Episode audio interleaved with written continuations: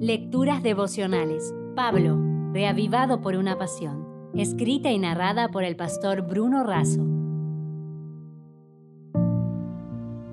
Hoy es 12 de noviembre. Deseos celestiales. En Tito 2, 11 al 14 leemos, La gracia de Dios se ha manifestado para salvación a toda la humanidad y nos enseña que, renunciando a la impiedad y a los deseos mundanos, vivamos en este siglo sobria, justa y piadosamente, mientras aguardamos la esperanza bienaventurada y la manifestación gloriosa de nuestro gran Dios y Salvador Jesucristo.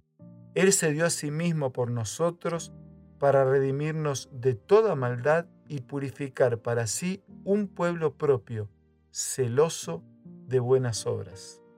La gracia de Dios se ha manifestado en la encarnación de Cristo. Pablo siempre lo reitera, pues exalta al Salvador. Esa gracia transforma vidas. El ideal de una victoria solo es posible refugiados en la gracia de Cristo. El apóstol plantea los no y los sí, vaciarse para llenarse, morir para vivir. Renunciar a la impiedad y los deseos mundanos significa abandonar todo lo que no podemos contarle a Dios y que no vamos a poder llevar al cielo. Pero no basta con renunciar. Hay que vivir sobria, justa y piadosamente, es decir, de manera sensata, responsable, a la luz de la palabra, sin fingimientos y auténticamente. Es por el Cristo encarnado que ya vino y por el Cristo que ya viene. Es por lo que sucedió en la cruz que la gracia nos es ofrecida, es por quien vienen las nubes que la gloria nos será concedida. Él se dio a sí mismo por nosotros. Nosotros aguardamos y apresuramos. Nuestro destino no son nuestros restos en un cementerio, sino nuestra vida en el paraíso. Elena de White dijo que se puede juzgar a las personas por sus deseos, Pablo dice que renunciemos a los deseos de este mundo. La mensajera del Señor reiteraba sus deseos. Quiero ser como Él. Deseo practicar sus virtudes.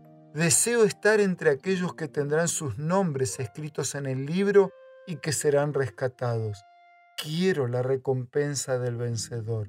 Deseo que mi tesoro esté en el cielo Deseo estar con Él por las edades sin fin de la eternidad. Deseo conocer más y más de la palabra de Dios.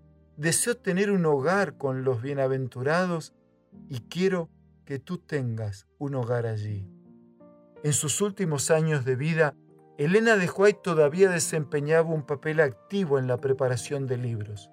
A menudo cantaba un antiguo himno adventista, La tierra mejor escrito por William Hyde, quien compuso las palabras después de haber oído a Elena describir una visión que había recibido en la primavera de 1845.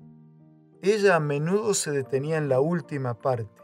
Comenta el hermano Hyde, estaremos allí, dentro de muy poco estaremos allí. Nos uniremos a los santos y bienaventurados tendremos la palma, el manto, la corona y descansaremos por siempre.